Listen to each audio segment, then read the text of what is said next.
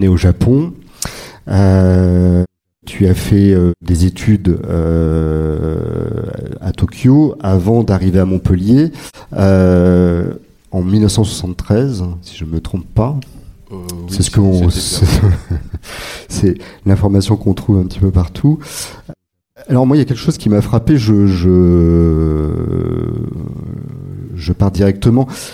Il me semble que dans le livre, il y a beaucoup de beaucoup de mystères résolus tout au long du livre et euh, en préparant la rencontre, j'ai, je, me, je me suis dit que ça allait être très très difficile de, d'en parler sans trop dévoiler euh, certains de ces mystères et je me suis dit qu'on allait tourner un petit peu autour. Euh, et donc, par rapport à ces études euh, à Montpellier, euh, qui étaient euh, destinées à te faire enseigner le français à l'étranger et en l'occurrence au Japon, j'ai trouvé une déclaration sur le fait que tu, ton premier livre en français, une langue venue d'ailleurs, qui était déjà chez Gallimard, date de 2013 et 2011. 2011. Mm. Et tu, as dit que tu étais arrivé au français très tardivement, mais en réalité, avec ces études-là, dès 1973, à peine plus de 20 ans, c'était quand même plutôt une vocation précoce, non? Euh, Rien destiné à la langue française jusqu'à l'âge de 18 ans. Comme tu viens de le dire, je suis né au Japon de parents japonais. J'ai été scolarisé dans le système japonais. Et donc, euh, voilà, jusqu'au jour où euh, je suis euh, tombé sur un, un, texte magnifique écrit par un philosophe japonais. dans ce texte, ce philosophe japonais parlait avec, comment dire, beaucoup de conviction et avec beaucoup de bonheur de la langue française et de la culture européenne en général. Et il se trouve que c'est un, ce japonais, cet essayiste, philosophe japonais, enseignait euh, le japonais et la littérature japonaise à Paris, aux langues orientales. Et voilà, ça a été pour moi une révélation, une rencontre. Et je me suis dit, jusque-là, je lisais quelques romans en français, quelques romans russes, quelques romans allemands, toujours en traduction japonaise, mais le jour où j'ai découvert cet auteur japonais qui, euh, qui comment dire, écrivait magnifiquement en japonais et qui parlait magnifiquement de la langue française, je me suis dit, je vais le suivre, en quelque sorte, je vais essayer de suivre le chemin tracé par, par cet homme. Et donc, à l'âge de 17 ans, 18 ans, avant d'accéder aux, études supérieures, j'ai décidé de faire du français à l'université, d'apprendre le français. Donc, c'était, c'était à l'âge de 18 ans, donc le, voilà, c'est à ce moment-là précisément que j'ai découvert le, français et j'ai décidé d'entrer dans l'univers de cette langue. Et donc ça fait plus de 50 ans et je n'en suis jamais sorti. Tu parles de, langue paternelle pour le français. Qu'est-ce que ça veut dire exactement? Alors, il y a deux choses. Il y a deux choses. D'abord, euh, euh, incontestablement, ma langue maternelle, c'est le japonais. J'ai grandi dans cette langue, je suis né dans cette langue, j'ai grandi dans cette langue. Et comme je viens de le dire, je suis entré dans la langue française à l'âge de 18 ans et euh, j'ai décidé de demeurer dans cette langue. Et à force de travailler à force de... Et par la suite, je suis devenu enseignant. J'ai enseigné le, français, la littérature française à l'université. Donc j'ai fait toute ma carrière d'enseignant à Tokyo. Et je suis à la retraite maintenant. Et à force de, de lire euh, euh, des textes littéraires français, à force de lire je crois que depuis 50 ans, il n'y a pas un jour où je n'ai pas lu euh, quelque chose en français. Il n'y a pas un jour où je n'ai pas parlé en français. Euh, et donc, à force de travailler, à force d'être, comment dire, toujours en compagnie de cette langue, je sens maintenant une, et je sentais déjà à l'âge de, au moment où j'ai commencé à écrire en français, une grande proximité par rapport à, cette, à, cette, langue qui était au départ bien évidemment étrangère à moi.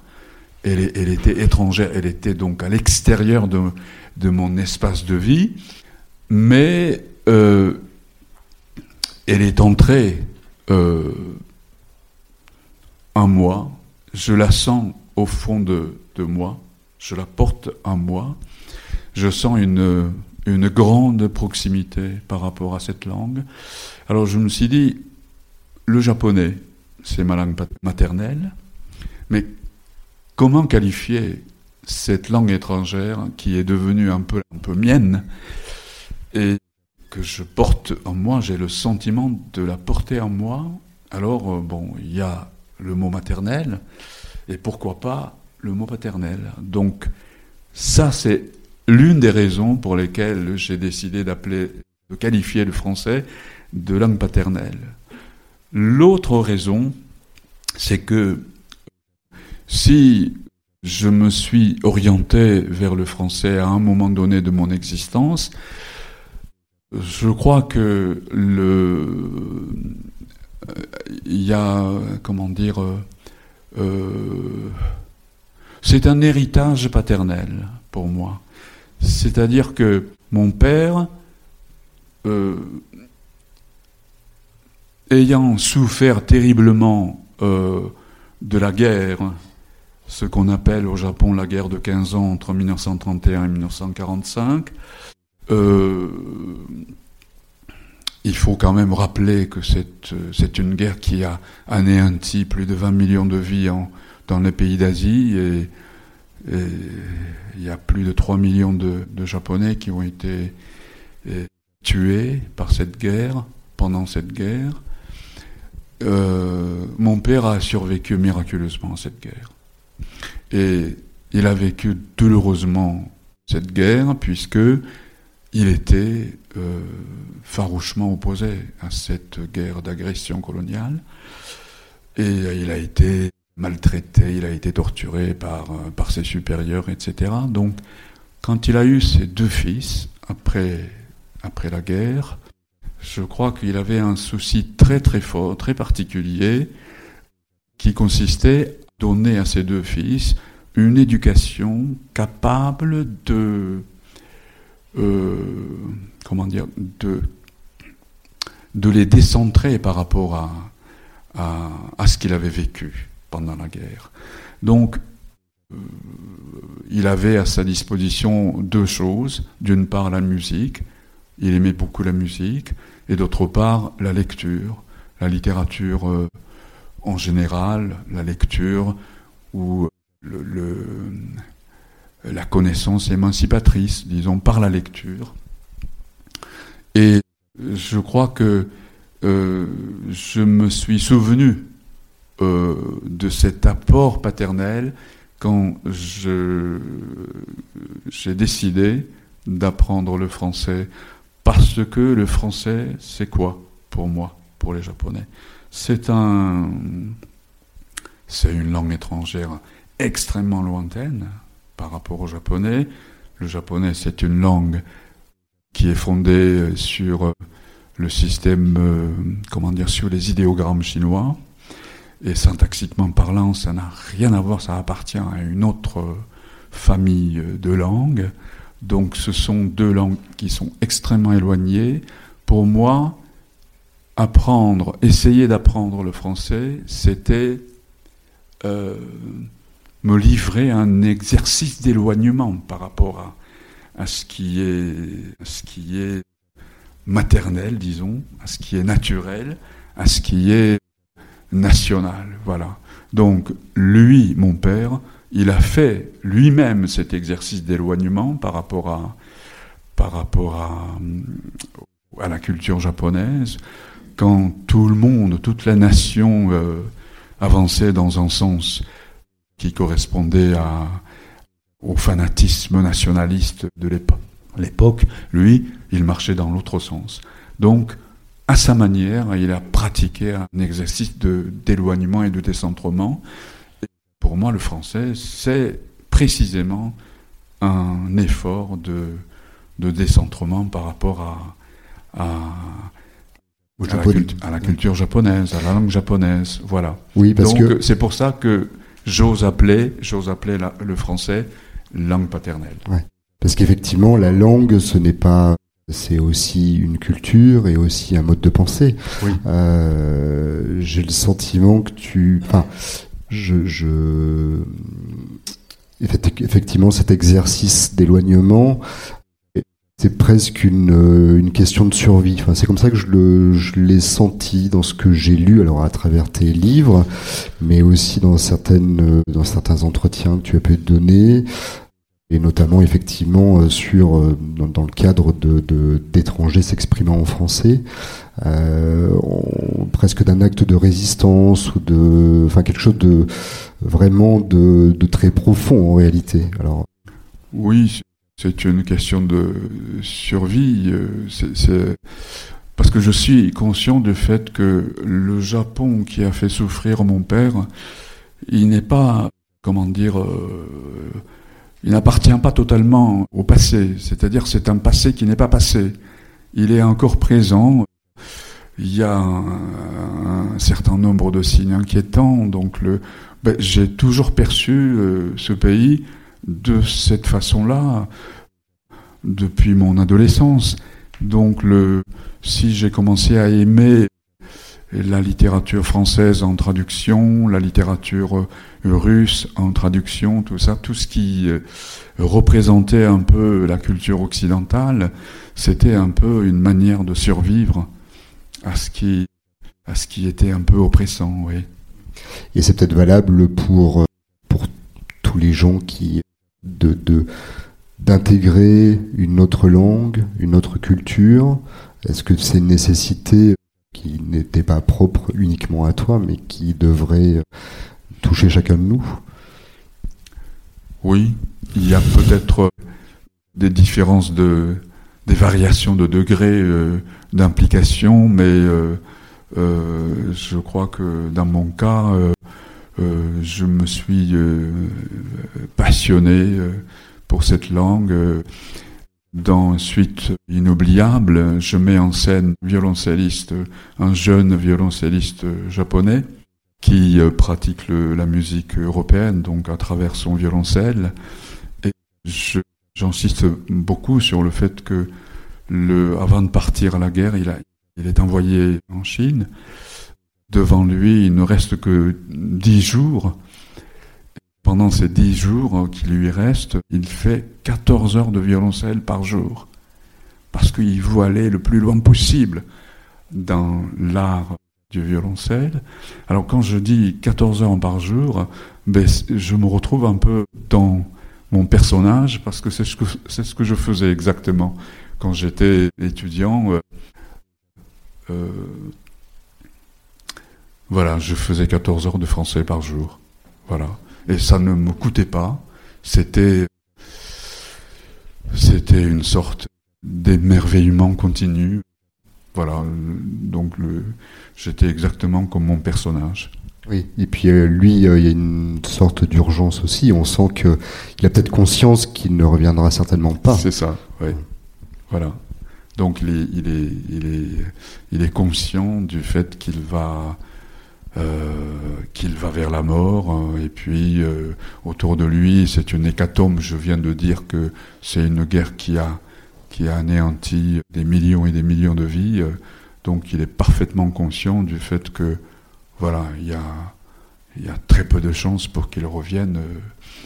Donc euh, voilà, je crois que à un moment donné, il dit à sa bien-aimée Hortense, c'est une hécatombe autour de moi. Euh, personne ne revient, donc euh, il est conscient du fait que bon, sa vie va s'arrêter, donc il veut profiter des derniers jours qui lui restent pour voilà aller jusqu'au jusqu'au bout de, de, son expérience musicale. 14 ans par jour, ça, ça vient de là, oui. C'est, alors, il s'agit de Ken Mizutami. C'est ça. Euh, et alors, euh, dans les choses qu'il dit à Hortense, euh, j'ai relevé autre chose qui a à voir avec la langue et qui peut nous amener vers la musique. Je peux te le dire, à toi qui es française, dans et par cette langue qui est la tienne, pas la mienne, mais que je m'efforce de faire mienne, parce que c'est la langue que je crois entendre et parler quand je joue du violoncelle. Oui, oui. Alors, Lui, euh, euh, il s'agit d'un personnage, d'un jeune japonais qui a, qui a vécu trois ans et demi à Paris pour prendre des leçons auprès d'un grand violoncelliste français, Maurice Maréchal. Et euh, c'est un élève extrêmement doué. Et son professeur lui a dit, ben voilà, tu as Vraiment, tu as une technique absolument époustouflante et ce qui te manque, c'est peut-être la culture de ce pays. Donc je te conseille d'aller au théâtre, je te conseille de lire des, livres français, des romans français, je te conseille d'aller au concert, etc.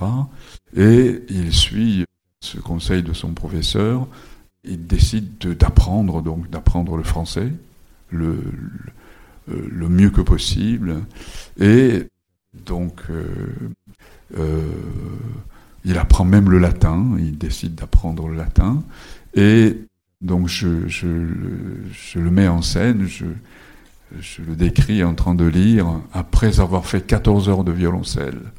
Avant d'aller au lit, il se plonge dans le rouge et le noir de Stendhal, et voilà, c'est un autre plaisir qui s'offre à lui. Et donc, le, voilà, c'est il a essayé de s'approprier cette langue et il a fait tous les jours, tous les jours du violoncelle. Il a pratiqué la musique de chambre avec, ses amis euh, japonais, français et d'autres pays. Donc la, la langue française est devenue quelque chose de voilà d'intime pour lui. C'est un peu comme chez moi, cette langue est entrée en lui et euh, voilà, donc quand il joue du violoncelle, il croit entendre le français. Il croit... La musique lui parle en français. Et, c'est... C'est un sentiment que j'éprouve de temps en temps. La musique me parle en français. Et, et voilà, c'était une façon d'indiquer pour moi euh, cette euh, proximité euh, qu'il éprouve par rapport à cette langue. En, voilà, il y a deux choses. La musique qui est en lui, qu'il essaye de faire chanter, et puis le français qui est en lui. Et voilà, ces deux choses résonnent ensemble. Mais oui, alors, euh, euh, sauf que là, on est du côté de l'émotion. Moi, ce que je, ce que j'ai compris aussi dans cette phrase, c'est effectivement la recherche euh, ou le besoin d'être dans un ailleurs, mais aussi, euh, on, l'évoquait tout à l'heure, de faire acte de résistance, là dans sa position, ou de, de faire de acte de résistance en convoquant la beauté, qu'elle soit, que ce soit la littérature ou la musique.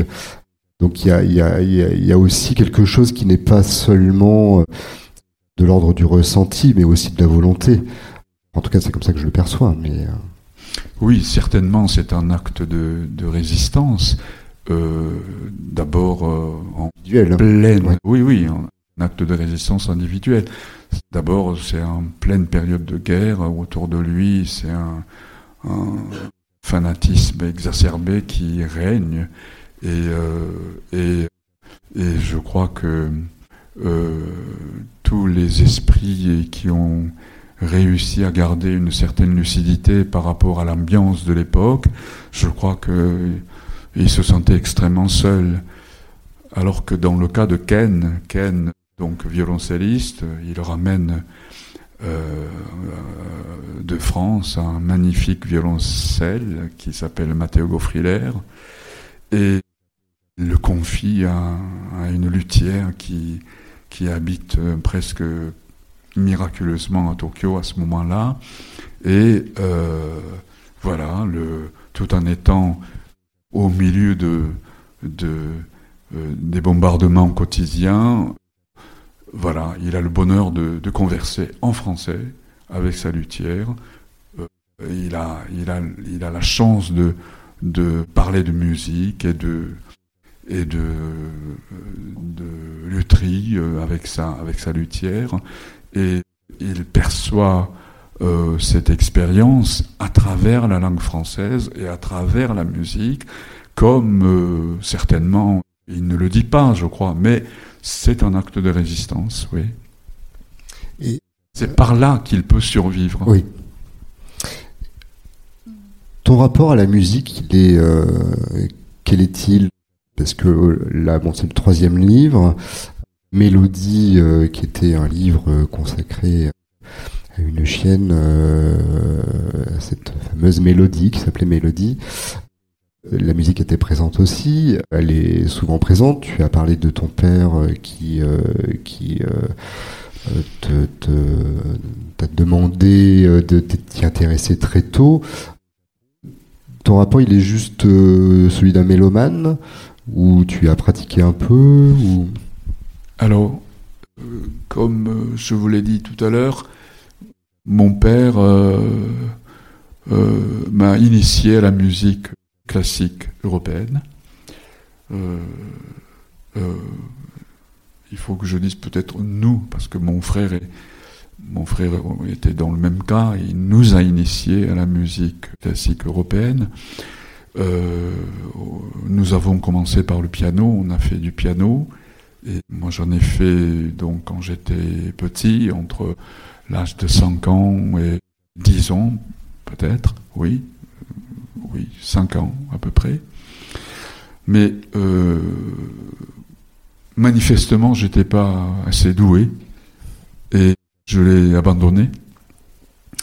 Alors que mon frère, qui avait commencé 4 ans plus tôt que moi, puisqu'il a, il a, il a 4 ans de plus que moi, et il a commencé par le piano comme moi, et puis à un moment donné, je crois que c'est sur le conseil de mon père, il est passé au violon.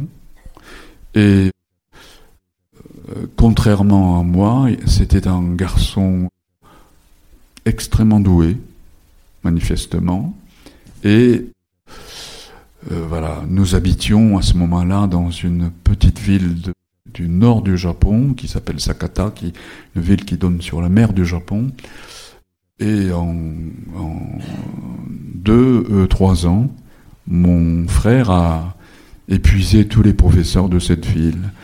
Et le, dernier professeur euh, a dit à mon père, euh, je n'ai plus rien à lui donner, il faut que vous alliez à Tokyo. Voilà. donc, lui, il a continué. Il a continué beaucoup plus longtemps que moi. Il a pratiqué le violon, il a rencontré une grande dame du violon à Tokyo et avant de, avant de, de s'installer à Tokyo, voilà, je trouve ça absolument extraordinaire. Pendant deux ans, je crois, deux ans ou trois ans, père prenait mon frère euh, une fois tous les quinze jours pour aller à Tokyo. Il prenait euh, le train de nuit et il fallait 14 heures de voyage à ce moment-là. Oui. Et pour avoir une, leçon d'une heure.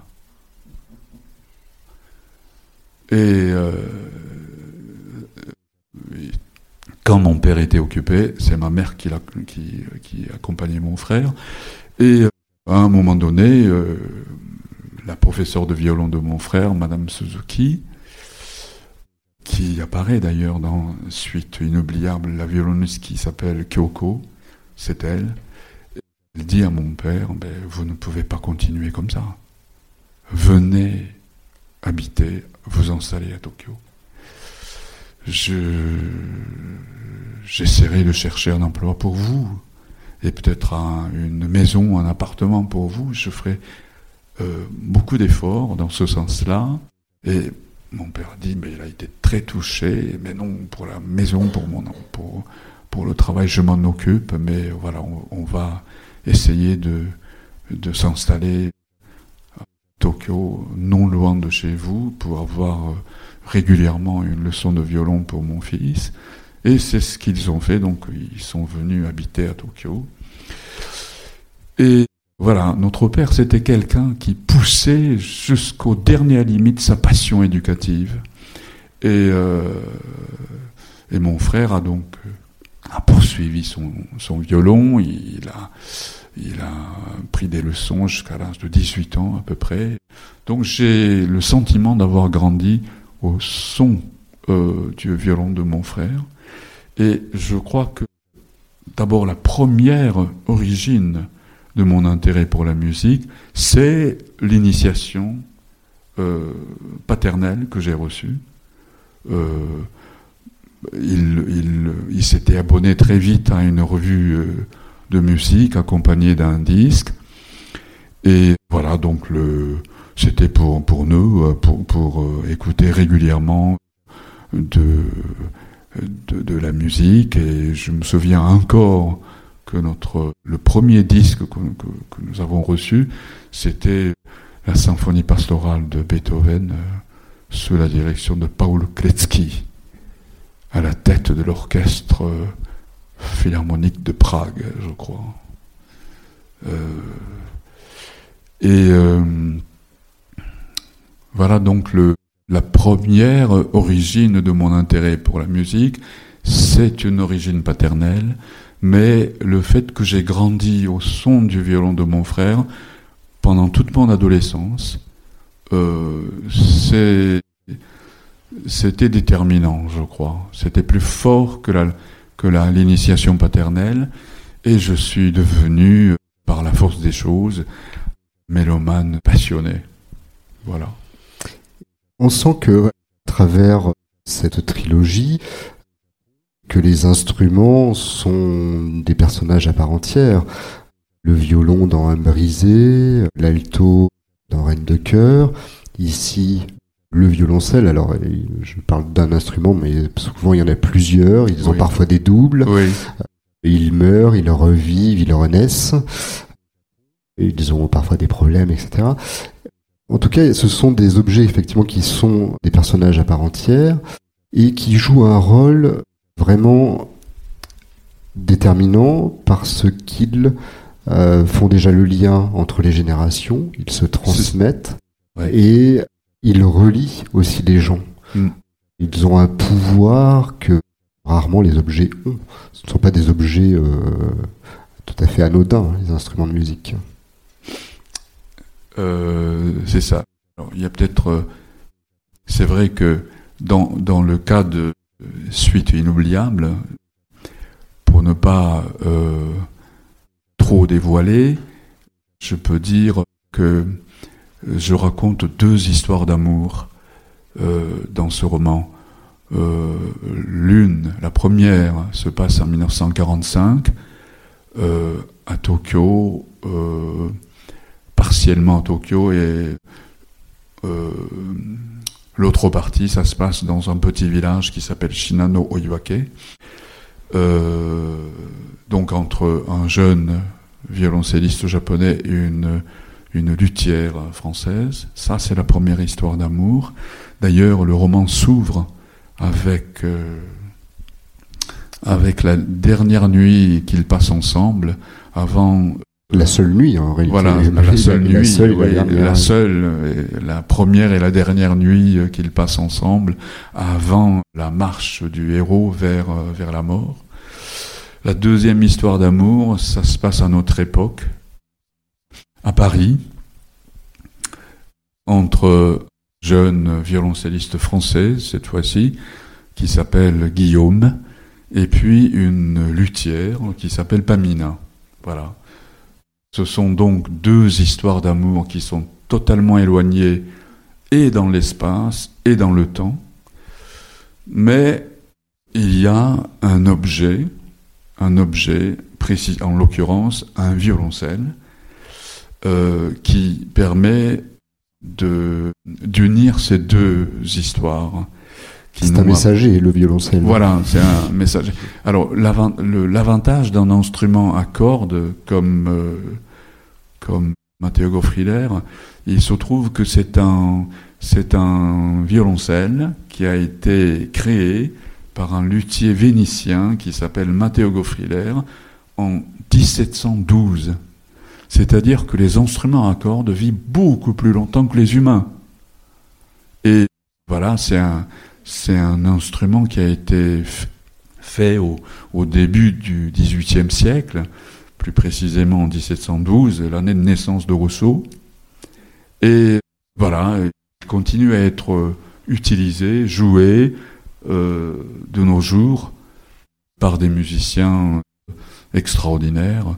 Donc le, c'est ce, ce lien qu'on ne soupçonne pas au départ, mais est assuré par, euh, par un violoncelle. Donc en ce sens-là, euh, dans tous mes romans, en tout cas dans les, les trois romans qui constituent la trilogie, euh, chaque instrument à cordes, le mhm. violon, l'alto et le violoncelle, ce sont des personnages à part entière. Alors pourquoi, euh, d'où vient cette, cet intérêt pour ces instruments à cordes? Ce sont des instruments du quatuor à cordes. Ce sont des voilà le, dans le quatuor à cordes il y a deux violons, un alto et un violoncelle. Alors j'aime passionnément ce genre musical le quatuor à cordes, il y a des chefs-d'œuvre et je place presque euh, ce genre au sommet de l'art européen euh, en général. C'est un, c'est un goût personnel, très, comment dire, très personnel, mais c'est un genre que j'affectionne tout particulièrement et quand, voilà, c'est peut-être lié au fait que j'ai enseigné la littérature des, Lumières pendant de très longues années à l'université et j'ai été fasciné. Euh, bien sûr, il y a des, il y a des lectures euh, préalables. Par exemple, bon, j'ai été extrêmement euh, impressionné par un petit livre de Jean Storbinski qui s'appelle 1789 et euh, j'ai été euh, fasciné par le fait que le, les grands chefs-d'œuvre du quatuor à cordes, ceux de Haydn, et puis euh, les quatuors à cordes de, Mozart, et puis c'est les 16 quatuors de Beethoven qui, constituent pour moi le sommet de la, de la musique de chambre en général, hein. Euh, ce sont des œuvres qui ont été créées euh, dans la seconde partie du XVIIIe siècle, et les grands chefs-d'œuvre de ce genre sont contemporains de euh, l'événement qui concerne l'humanité entière, c'est-à-dire la Révolution française. Et quand euh, j'ai fait ce constat à l'aide de, quelques personnes comme Jean Storbinski, euh, euh, je me suis dit, je me suis demandé pourquoi je suis si attiré par, ce, par cette formation, par cet ensemble. Alors, je crois avoir trouvé la solution, la réponse, c'est que euh, c'est la manière d'être de chaque musicien par rapport aux autres. Chaque, chacun, chacun est absolument seul euh, avec, avec soi-même, dans sa solitude, devant la partition qui le concerne, mais en même temps, chacun est tout le temps, constamment avec les trois autres. il est constamment à l'écoute des, trois autres.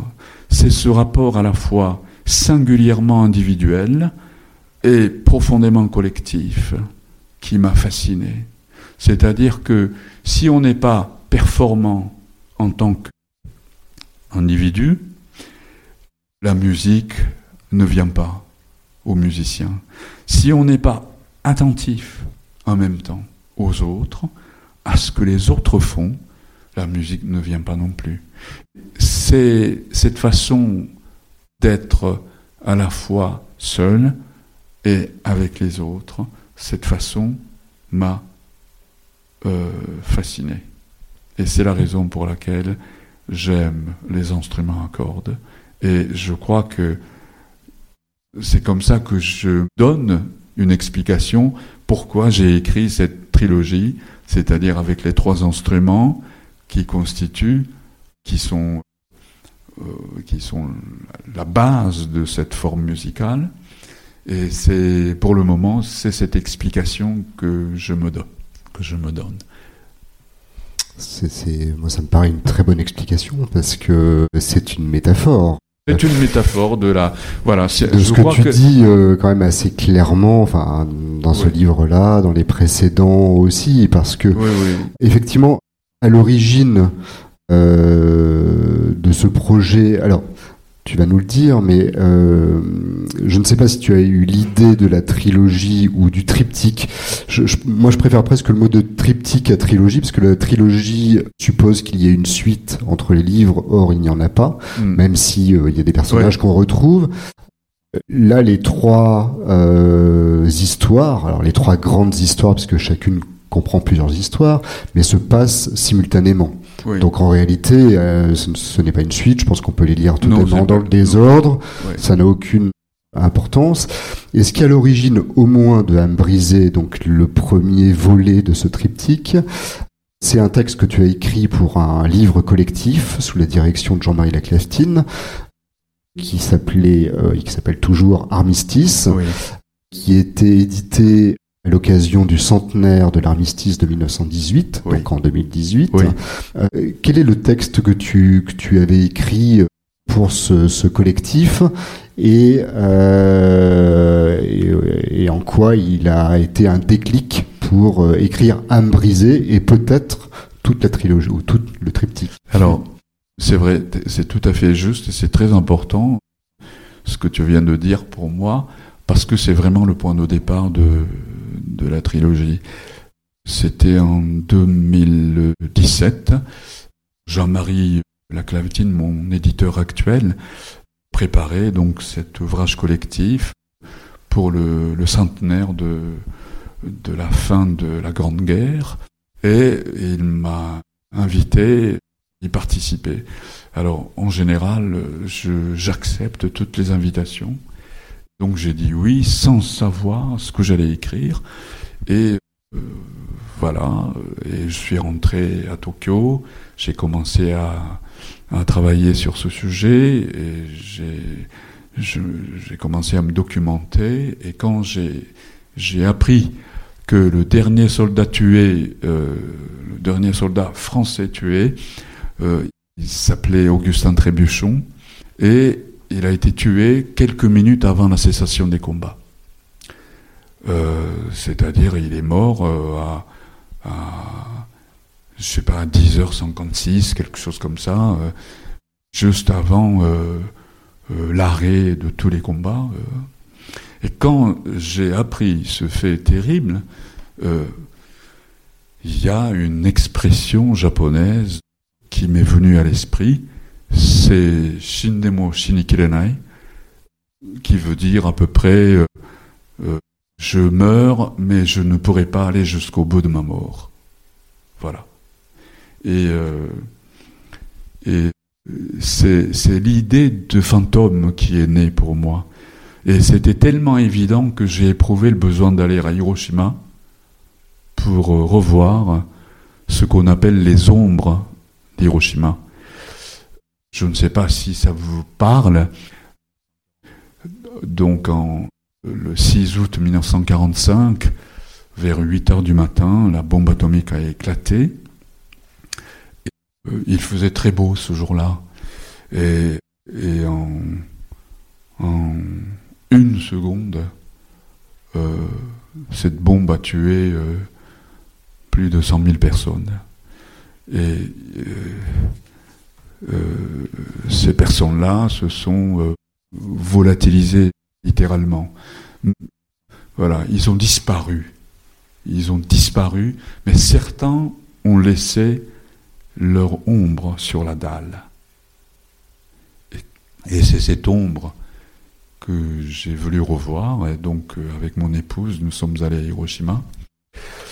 Et c'est donc euh, à Hiroshima que j'ai fini cet article que j'ai décidé d'intituler Shindemo Shinikirenai, euh, c'est-à-dire je sais que je vais mourir, mais je ne pourrai pas aller jusqu'au bout de ma mort.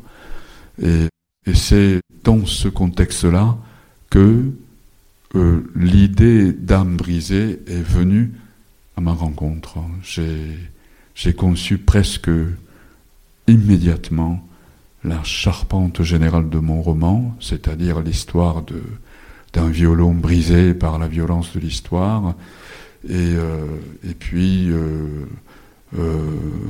ce violoniste amateur qui a osé se lier d'amitié avec des, des, étudiants chinois pour euh, faire de la musique de chambre ensemble. Ils ont décidé de jouer euh, le quatuor Rosamunde de Schubert.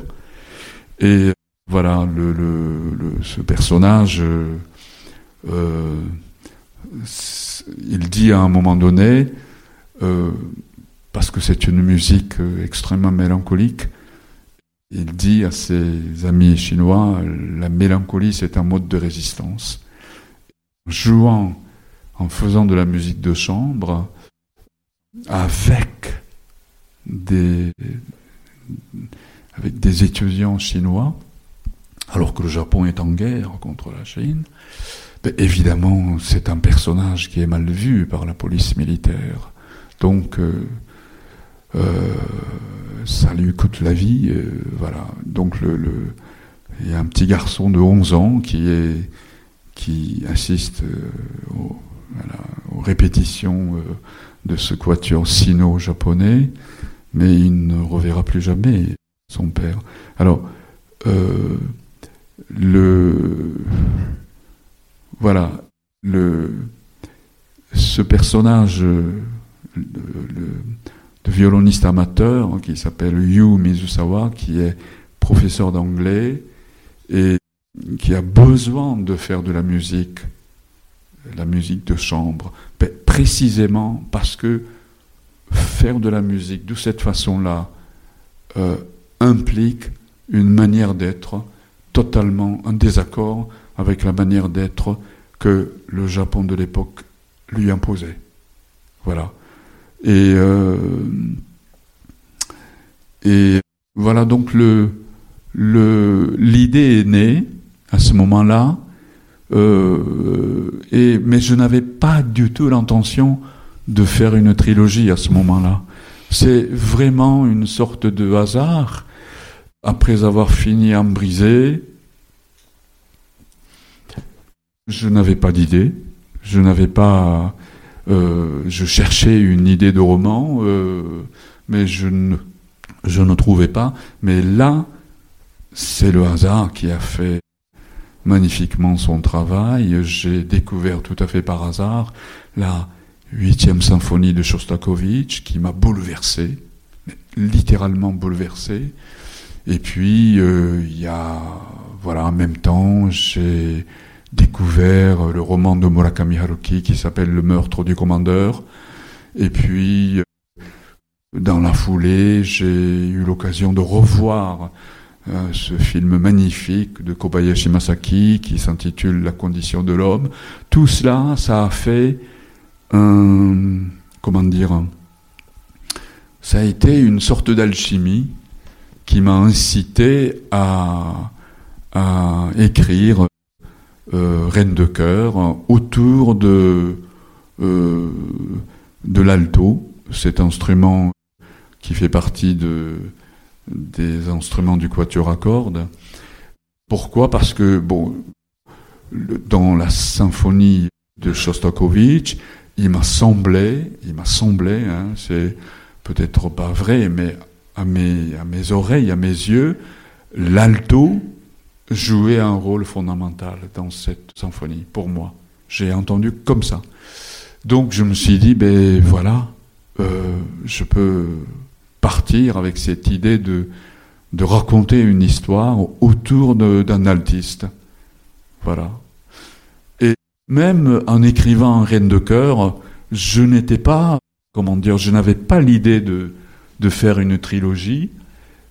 C'est seulement quand j'ai achevé Reine de cœur, euh, voilà, j'étais content de l'avoir terminé. Je me suis dit, ben tiens, il y a un roman sur le violon et un autre roman sur l'alto, et pourquoi ne pas écrire un autre roman sur le violoncelle pour euh, satisfaire euh, mon amour pour le pour le quatuor à cordes. Et c'est venu vraiment tardivement l'idée de la trilogie. Et puis pour combler euh, cette métaphore justement euh, de à la fois d'être seul ensemble et qui euh, qui moi vraiment me paraît absolument crucial dans, dans ce livre-là et tu parlais d'une expression japonaise dans Suite inoubliable il y a une non pas une expression mais une une, une inscription qui est en latin et que je vous traduis dont je vous donne la traduction qui est paix sur terre aux hommes de bonne volonté. Donc c'est une inscription latine qui est inscrite sur un banc que Ken, juste avant de partir, au moment où il répète justement, avant de partir à la guerre, où il répète sur ce banc avec sa sœur à ses côtés, il lit ça, ça le, on sent que ça le perturbe, il écrit une lettre qu'on va retrouver bien des années plus tard, et je ne vous dis pas comment. Euh, on sent qu'il y a, ou que c'est le but ultime de, de ces livres-là, de Suite inoubliable, mais aussi de toute la trilogie, et peut-être des livres en général, mais comme de la musique, que c'est paix sur la paix sur terre aux hommes de bonne volonté, que c'est une inscription qui devrait être partout et que c'est un peu ta volonté ou le message que tu fais passer à travers ces livres-là? Oui, tout à fait. Euh, euh, donc à la, à la, fin de euh, du, du, travail d'écriture de, de, Reine de Cœur, je vous l'ai dit tout à l'heure, je me suis dit, j'ai écrit un roman sur le violon, un autre roman sur l'alto. Oui, pourquoi ne pas écrire un roman, un autre roman sur le violoncelle Ce désir était né. Voilà, ce désir était, était né, mais ce désir, avec ce désir, je ne savais pas quoi faire. Je, je n'avais pas, comment dire, d'idée concrète de, de mon prochain roman. Donc le, j'attendais, j'attendais qu'une idée vienne euh, euh, me voir. Et c'est tout à fait par hasard que, voilà, le, le euh, l'idée de suite inoubliable, l'idée donc de mon troisième roman, est née tout à fait par hasard à l'occasion de la découverte d'un, film documentaire japonais consacré au parcours intellectuel d'un grand écrivain, plutôt un essayiste japonais, qui s'appelle Kato Shuichi, que je remercie à la fin de mon, de mon roman. Et dans ce documentaire, d'ailleurs, qui, qui a un titre très, très significatif et qui, qui euh, me parle beaucoup, euh, c'est un documentaire qui s'intitule Kato Shuichi, donc l'écrivain, l'essayiste, converse avec des fantômes. Et dans ce documentaire, à un moment donné, il est très âgé, il est euh, quelques mois après, euh, je crois, il allait mourir. Il parle d'un souvenir très précis, euh, d'un souvenir de ce d'une inscription latine. En 1945, en mai 1945, je crois, il venait de perdre son meilleur ami, euh, lui, comme Ken Mizutani, le violoncelliste, il est parti, il a été envoyé en Chine et tout de suite il a été tué. Et comme il avait fait des études de médecine, il était médecin déjà, et lui, contrairement à son ami, il n'a pas été envoyé à la guerre. il était à ce moment-là en mai 1945 à Shinano Iwake, le village dont je parle, le village qui apparaît dans mon roman. Il était donc dans la maison de campagne de, ses parents, et un jour il est sorti, il est allé se promener, il entre, euh, il se faufile en quelque sorte dans un bois isolé, là il trouve un banc, un banc,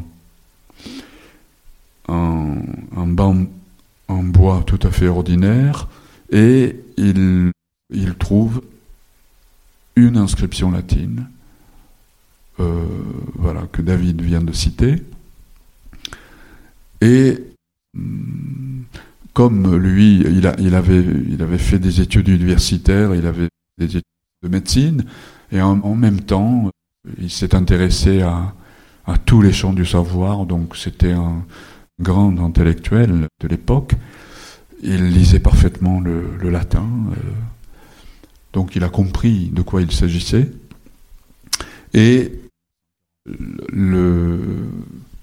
quand il a lu cette phrase latine, il s'est senti, dit-il, soulagé, encouragé, soutenu par un lien de solidarité invisible.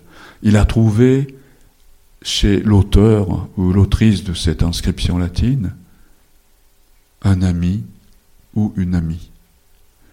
Euh, il respirait un air extrêmement délétère, celui du fanatisme exacerbé, fondé sur le culte de l'empereur. Il se sentait seul, il était absolument désespéré, et quand il a lu cette phrase latine, qui était, euh, comment dire, pour lui, un cri de paix. La paix sur terre pour les hommes de bonne volonté. Accordez-nous la paix. Et il a été bouleversé. Dans ce documentaire, il parle de ce souvenir avec tellement d'émotion que j'ai été bouleversé à mon tour. J'ai et je me suis dit, euh, voilà, avec mon désir de parler du violoncelle, et puis le sujet qui vient de me, de, qui, euh, euh, que je viens de découvrir par l'intermédiaire de Kato Shuichi, donc cette, ce cri de paix qu'on entendait exceptionnellement euh, dans un petit village perdu euh, euh, au pied des Alpes japonaises. Vous vous rendez compte, à 10 000 kilomètres de Paris, une phrase latine en 1945. Personne ne comprenait le latin. Mais voilà, il a trouvé cette cette phrase latine, il a entendu un cri de paix. Et ça lui a donné euh, de l'espoir, ça lui a donné du courage, et ça lui a permis de survivre à cette situation extrêmement pénible. Et euh, j'ai retrouvé un peu dans, dans la figure de cet écrivain japonais, un peu l'ombre de mon père. Voilà, lui aussi, il souffrait de cette, ambiance impossible. Et euh, donc, quand j'ai euh, appris, euh, quand j'ai connu ce témoignage de, la part de, de, cet écrivain japonais, j'ai cru entendre, j'ai cru entendre dans cette phrase latine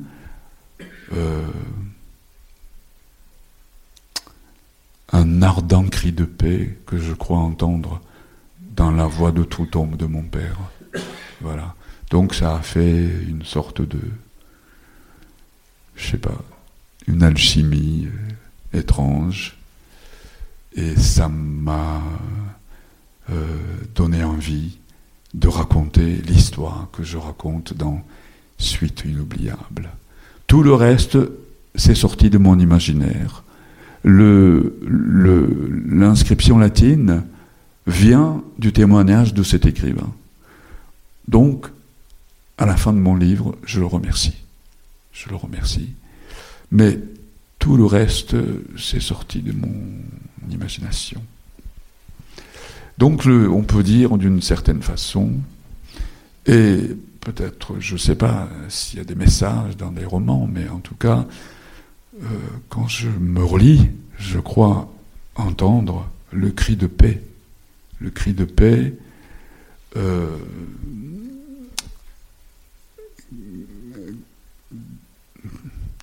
prononcé par, par la voix de mon père et la voix de mon père qui, est, qui se confond avec celle de millions et de millions de, de, de personnes qui ont péri pendant cette période-là. Ce sont des fantômes. Et voilà, donc à l'origine, il y a la proposition de Jean-Marie Laclavetine qui m'a donné envie de raconter l'histoire d'un fantôme, celui de euh, Yu Mizusawa. Euh, et puis, donc j'ai continué à, raconter des histoires de fantômes. Dans Reine de cœur, il y a des fantômes. Dans Suite inoubliable, il y a des fantômes. Donc c'est voilà, je traverse euh, une période où euh, je vis avec des fantômes euh, constamment. Merci Aquila, parce que c'était exactement là où je voulais qu'on aille.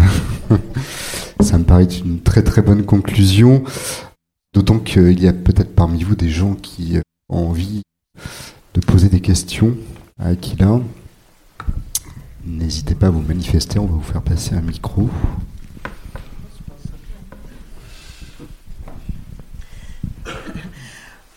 Vous êtes devant une peinture que j'ai regardée pendant tout le, toute l'interview. Et les peintres écoutent souvent de la musique pour, pour peindre, je crois. Est-ce que vous, vous écoutez de la musique quand vous écrivez? Est-ce que vous écoutez des quatuors ou pour écrire? Quand j'écris, non, je, suis, euh, je suis dans euh, le plus grand silence. Il me faut un, voilà, un environnement silencieux. Si euh, non, non, même la musique la plus belle que j'aime infiniment me dérangerait dans mon travail d'écriture. Donc quand j'écris, je n'écoute rien du tout. Il paraît que les, langues ont des, des rythmes, des fréquences, des, des hauteurs différentes que certains locuteurs n'arrivent pas à entendre des sons d'autres langues et à les reproduire. Et vous, en tant que japonais, vous, comme vous maîtrisez aussi bien une langue que l'autre, comment percevez-vous chacune des deux langues? Est-ce qu'il y a des sons qui vous semblent complètement bizarres l'un par rapport à l'autre? Et puis une autre question qui n'a rien à voir, est-ce que on peut trouver des œuvres enregistrées de votre frère soit sur euh, CD, soit euh, sur Internet euh? Pour répondre à votre première question, je crois que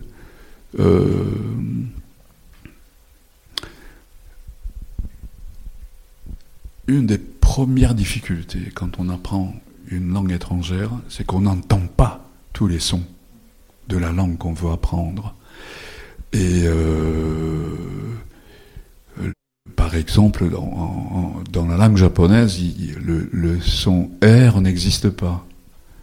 Donc le, faire entendre ce son à des étudiants japonais, euh, c'est toute une histoire. Au, au début, euh, voilà.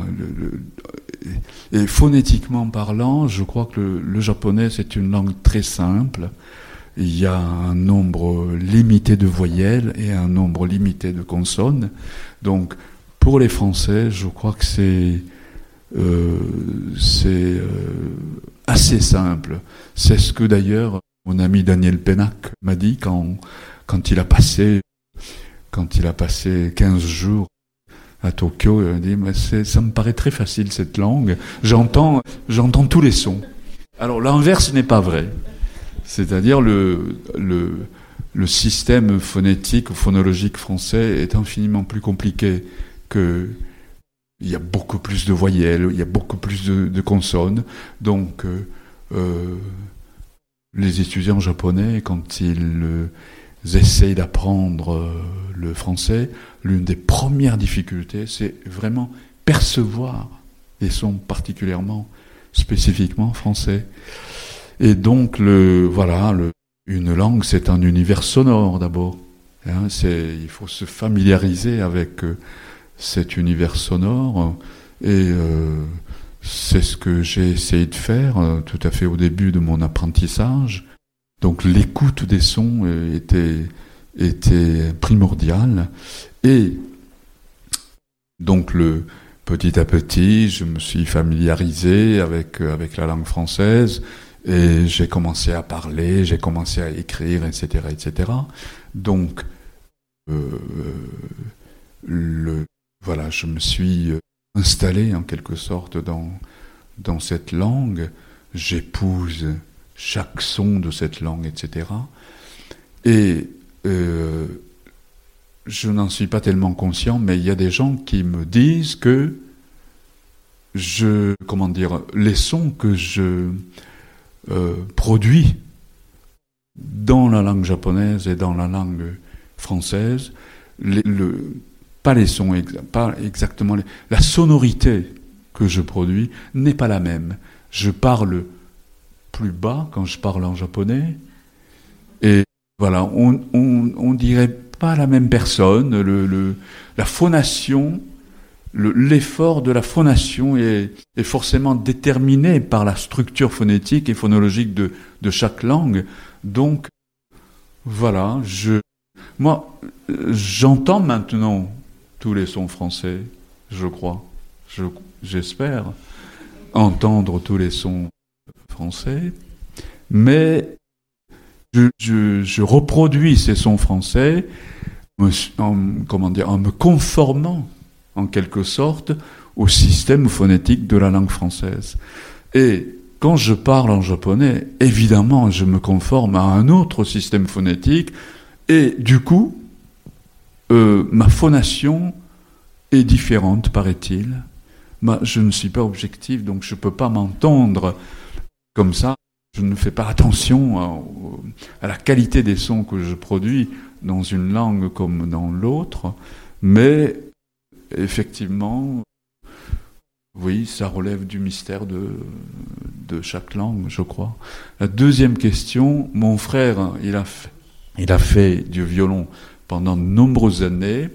Il a suivi des leçons de Madame Suzuki, etc. Il est allé très très loin. Donc, il peut jouer euh, à peu près toutes les œuvres, hein, tous les concertos qu'il souhaite jouer, mais il n'est pas devenu professionnel. Il n'est pas devenu professionnel, mais il continue à faire de la musique de chambre avec euh, des amateurs et parfois avec des professionnels. Donc, euh, il y a quelques enregistrements, mais, comment dire, un circuit fermé, hors commerce.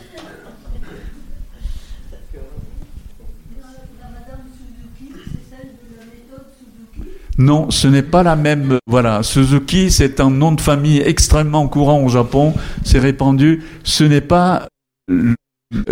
comment dire euh, Madame Suzuki n'a rien à voir avec la méthode Suzuki. Par contre, je convoque luthier japonais qui s'appelle Suzuki Masakichi dans Reine de cœur. C'est un des premiers luthiers japonais et c'est le père de celui qui a fondé la méthode Suzuki. Et Suzuki Masakichi, le luthier en question, il apparaît dans Reine de cœur. Euh, c'est celui qui a fait l'alto dans mon roman. Bonjour. Il me semble que vous avez fait allusion à l'état d'esprit du Japon d'aujourd'hui. Est-ce que vous vouliez dire par là que le Japon d'aujourd'hui, son état d'esprit se rapprocherait de l'état d'esprit de la période 31 à 45 Alors, c'est compliqué cette question.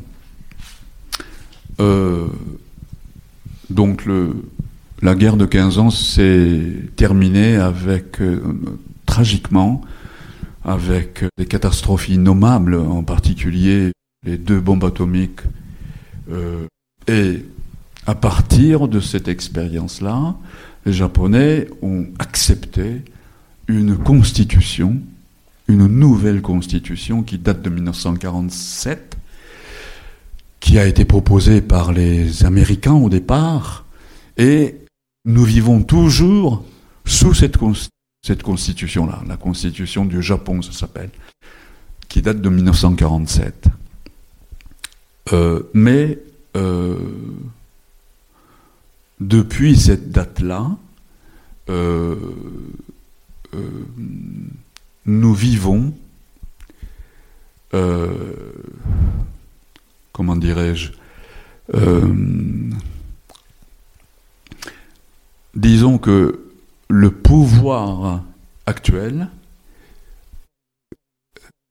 qui a gouverné le Japon presque de façon ininterrompue depuis 1947, c'est un pouvoir qui veut euh,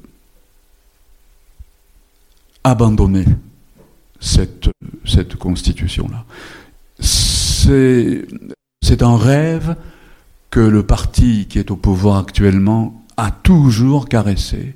Il n'a jamais abandonné cette idée-là, c'est-à-dire en finir euh, avec la constitution démocratique, disons héritière de la Déclaration des droits de l'homme et du citoyen.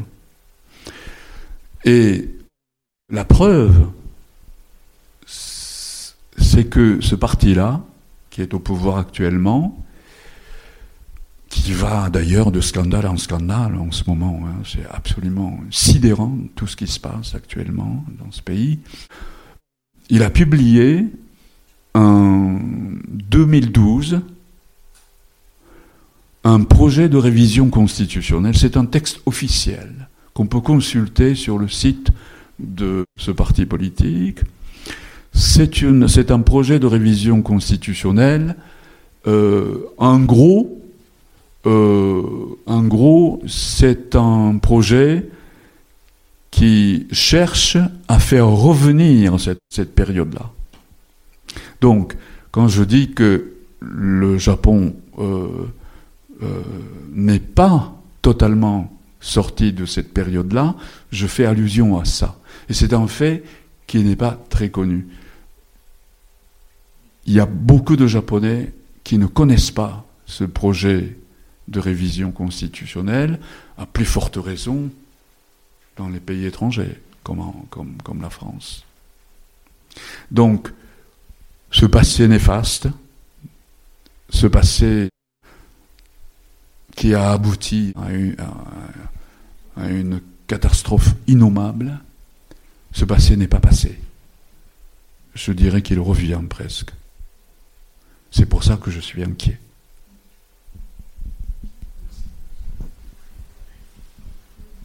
Une question plus légère.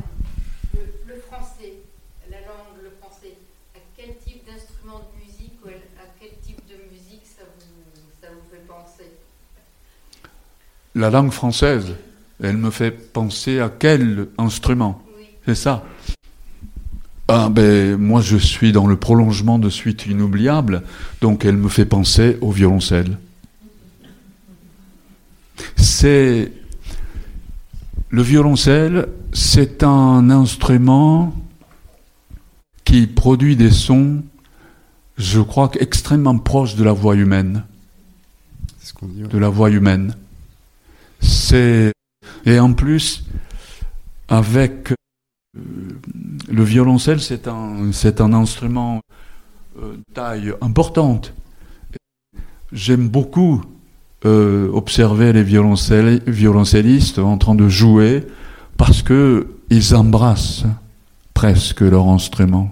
Il y a un rapport charnel entre, entre le musicien et son instrument.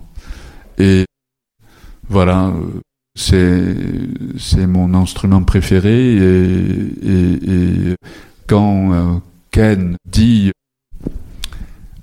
quand il joue euh, du violoncelle, il croit entendre la langue française. Et la question de Hortense, même quand tu, quand joues du Bach, Bach c'est en, c'est en allemand, même quand il joue du Bach, il entend le français. Voilà. Et donc, euh, je dirais que le français me fait penser au violoncelle. Merci beaucoup. Merci beaucoup. Merci à vous. Roland veut prendre la parole. Ah, oui.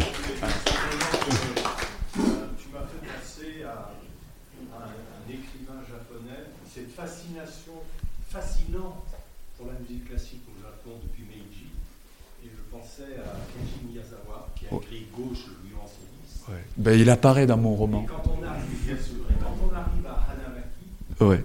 euh, là où il habitait, il faut que c'est Saint-Flour, enfin c'était à, à 20 heures, c'est sur le trajet de Sakata. Et quand on arrive à Hanamaki, on sort du, du train et on entend euh, dans la nature Troïnorail de, de Schumann. Et puis, il y a un tout petit musée, et en, je sais pas, 1910, il avait fait construire, parce que tout seul, dans la campagne, il jouait des quatuors Beethoven. Et il avait fait construire un pupitre à quatre temps pour jouer les quatuors Beethoven avec, avec ses amis. Mais dans une campagne tellement reculée, oui. donc vraiment ça a un Oui, oui, je suis entièrement d'accord avec toi. Ouais. Et c'est pour ça que je tenais absolument à faire apparaître la figure de Miyazawa Kenji. Euh, le, le c'est à l'occasion de c'est c'est c'est euh, euh, voilà Ken passe euh, la nuit chez Hortense et puis le matin avant de dire au revoir à, sa bien-aimée il joue la première suite pour violoncelle seul de Bach et voilà maintenant il faut il faut qu'il parte et à ce moment-là, donc, il ouvre la porte et il y a un chien qui est là et il y a deux chevaux et il y a des oiseaux qui chantent. Et euh, voilà, c'est un moment, c'est un passage auquel je tiens énormément parce que parce que le, le c'est l'ouverture vers vers l'universel. Voilà. Et euh, c'est à ce moment-là que je convoque Miyazawa Kenji, c'est l'écrivain japonais qui a écrit un, un magnifique conte qui s'appelle Gauche violoncelliste. Gauche, et là il y a une petite conversation parce que le gauche, Miyazawa Kenji pensait au mot français gauche. Lui, effectivement, au départ, c'était un violoncelliste médiocre. Médiocre, mais il s'entraîne tous les soirs et tous les soirs, chaque soir, il y a un animal qui vient le voir. Et il donne des leçons. Voilà, tu devrais jouer comme ça. Il y a un blaireau, il y a, il y a un chat, il y a, il y a une série euh, d'animaux. Et à la fin, quand il retrouve son orchestre, il est transformé. Il est transformé. Et il joue magnifiquement bien. Euh, mais il s'appelle Gauche. Il s'appelle Gauche. Donc il y a une petite conversation sur ce sujet entre Ken et, et Hortense, sa luthière, parce que Ken, quand il voit ce spectacle, il est accueilli par un chien et deux chevaux et des oiseaux qui se mettent à chanter. Il ne peut pas s'empêcher de penser au conte de Miyazawa Kenji. Voilà, c'est un, un clin d'œil et peut-être un hommage à Miyazawa Kenji.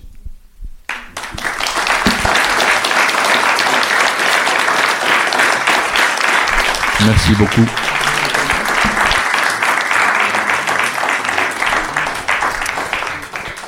On a prévu un petit moment de dédicace, donc si, si euh, voulez en profiter, n'hésitez pas. Merci beaucoup.